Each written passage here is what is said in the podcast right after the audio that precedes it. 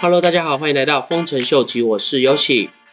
这几天比特币跟以太币的价钱似乎有一点后继无力的感觉，就像我之前 video 里面有提到的，最主要的是因为大量的投资的资金有流出加密货币市场的情况。但是如果我们从币圈内来分析一下，到底比特币跟以太币的持有者对加密货币市场的现况是有怎么样的一个反应？那我们今天就借由 Glassnode 的分析报告来个别看一下比特币跟以太币他们现在的一个情况。根据今年年初 Glassnode 的一个比特币的流通性的图表，可以看得出来，蓝色的这个部分是几乎没有在动的比特币。橘色的部分是有在动的比特币，红色的这个部分代表的是活动相对比较频繁的比特币，所以表示说，其实市场上约有百分之八十的比比特币基本上都是存放在我们所谓的冷钱包里面，并没有拿出来被使用。估计主要就是为了要等比特币日后的增值或是抗通膨的一个效果。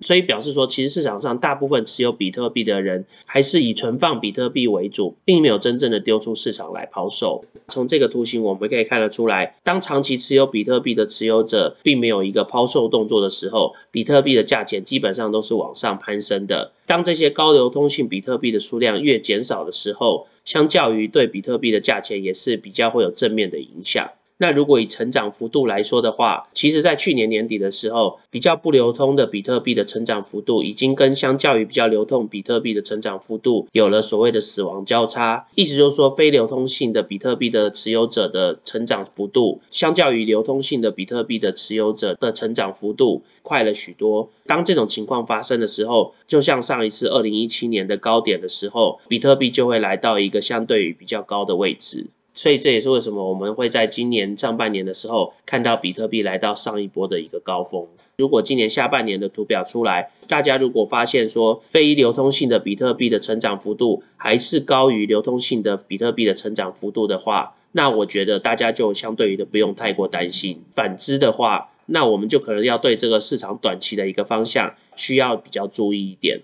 除此之外，Glassnode 他们也针对最近非常流行的 DeFi。做出了一系列的分析。那因为现在大部分的 DeFi 的 project 都是跟 Ethereum 有关，所以基本上在他们的分析报告里面都是会以 Ethereum 为主。其中最基本的就是需要先去分析 Ethereum 的价钱在这一阵子的走势是如何。Ethereum 这礼拜到目前为止最低的时候。是有来到三千左右，昨天一度有来到是两千九，最高的时候大概有来到三千二左右，所以基本上以太币的价钱还是在三千出左右震荡。但是如果我们来看一下以太币在各大交易所上面的一个存货量，其实到昨天的截止为止，以太币在各大交易所的数量已经又来到了相对于的历史新低的一个位置。从这个趋势图可以看得出来当 edm 在各大交易所的数量相对于是比较低的时候，都对 edm 的价钱的维持是有一定的帮助的。那再加上现在市场上 stake Ethereum 的数量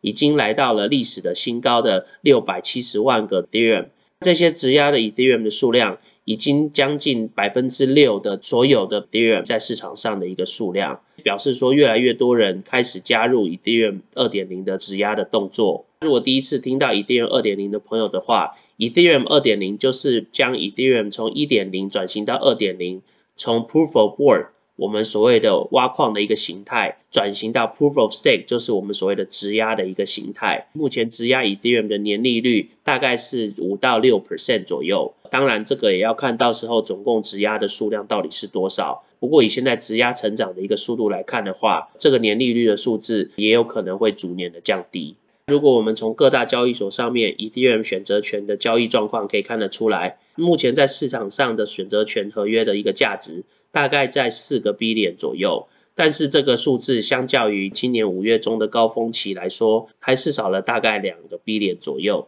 所以表示现在市场上的一个投资的气氛还并没有完全的恢复，也就代表说市场上还有许多的投资者是处于一个观望的态度。那如果我们看一下各大交易所上面到今年年底选择权的一个合约的情况，可以看到说大部分的人其实是看好以太币到今年年底之前是有机会可以冲破五千块的。相较于其他比较不看好的这些合约来讲的话，看好以太币牛市的这个合约相对于数量也是比较多的。接着我们来看一下各大 DeFi 平台上面所储存的以太币的价值，其中是以阿北的十九个 B 联的存款领先群雄，再来是 Compound 的十六个 billion 的存款，那再来就是 Maker 的七个 billion 的存款，总共加起来的话。大概在 DeFi 市场上面，现在主要的龙头，他们所有的存款是有来到了四十二个 billion 左右。其实大家从图形可以看得到，现在这个借贷存款的水位，其实已经将近要来到了今年五月中前的一个高点的位置。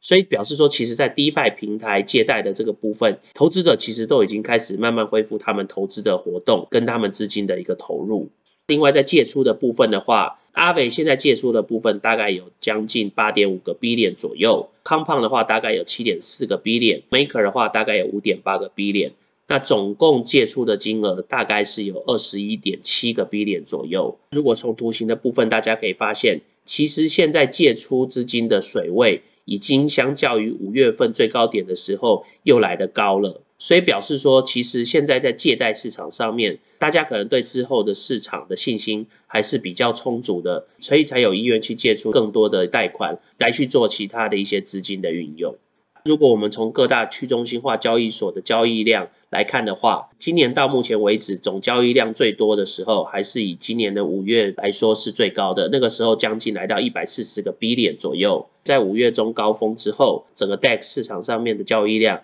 是逐渐的减少。相对于这也可以反映说，其实在这一阵子的时候，大家相对于的是对市场比较有一个观望的一个态度。所以，相对于的，在市场上面交易或是进出的一个数量，就是比较减少了。但是，因为最近风行的 NFT，反而开启了币圈的另外一个经济形态。大家可以看到，OpenSea 这个去中心化的一个 NFT 的交易平台，在八月份到目前为止，它的总交易量已经来到了将近一个 B 点左右，相较于它七月份的总交易量只有三百二十五个 million。已经成长了三倍多。照 Glassnode 他们的估算，按照现在的这个成长的速率来看的话，整个八月的交易量有机会来到两个 B 点左右。所以其实可以发现到说，大部分的币圈内的投资者现在基本上都是把他们的目光转到 NFT 上面，并不是单纯的就只是在交易一些加密货币。所以其实这也就可以解释说，为什么最近继 Cyberpunk 之后，又出现了最近非常风行的，像 Parky Penguin、像 CyberCon，